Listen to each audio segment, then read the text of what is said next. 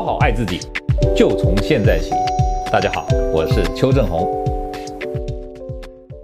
今天我们要跟大家谈的是如何消除内脏脂肪。哈，呃，为什么今天要特别强调内脏脂肪？当然我们都知道嘛，哈，内脏脂肪跟健康影响比较大。啊，这个如果你肚子很大，是因为内脏脂肪堆积，那么你比较有容易得到这个心血管疾病、中风、心肌梗塞这些机会嘛，寿命也会减短，容易死亡率增加。那但是呢，呃，有时候肚子大，它不一定是内脏脂肪哈、哦，大家先要先会判断啊。第一个就是我们用一个掐指试验啊，把肚子捏起来，捏起来之后呢，把手这样举出来，看看这个距离，食指跟拇指，诶，因为刚刚捏到那个皮下脂肪的厚度以后，它的距离有多少？如果它的距离超过四公分，那大概肯定的你皮下脂肪很多。可是有的人皮下脂肪很多以外，他内脏脂肪也很多，那就是你压到你的肚子的皮硬硬的地方的时候，你看看这个肚子的皮有多凸。如果你压到肚子皮还是很很外外凸的话，代表你内脏脂肪还是把你的肚子墙壁叫腹壁往前顶得很厉害。那这种的话，内脏脂肪不可能靠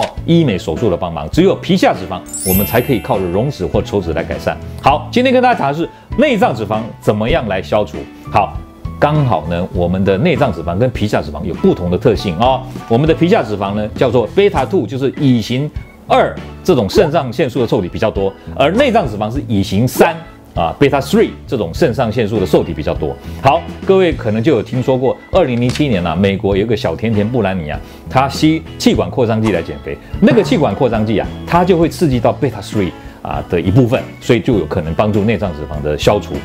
可是不是鼓励大家用气管扩张剂来减肥，而是告诉你说，如果啊这个肾上腺素受刺激，脂肪是有机会分解的。那么我们要消除内脏脂肪，除了例行减肥、外力加压以外，那么如果增增加一点肾上腺对第三型的这种刺激呢，的确是有可能加速这个啊内脏脂肪的消除啊。不过呢，因为这个是啊气管吸入剂呢，它副作用很大哦。这个吸下去以后，有时候心悸啊、手抖啊、失眠啊啊，然后会有这种紧张的这种现象，所以啊，不建议大家用这种啊非正常的手段来减肥。那不过给大家一个健康的概念，就是说啊，我们内脏脂肪要消除呢，一定还是得从热量控制，减少这个热量堆积，然后达到热量负平衡，来增加它燃烧的机会，对不对？然后再加上这个外力加压，让腹部啊有机会让它缩小，同时锻炼你的腹肌，不断的有肌肉的张力，让它有一个压力往下压，那么达到细胞接触性抑制的原理，也可以让这个脂肪细胞呢比较容易变小。那加上热量的负平衡，有希望呢内脏脂肪越来越少，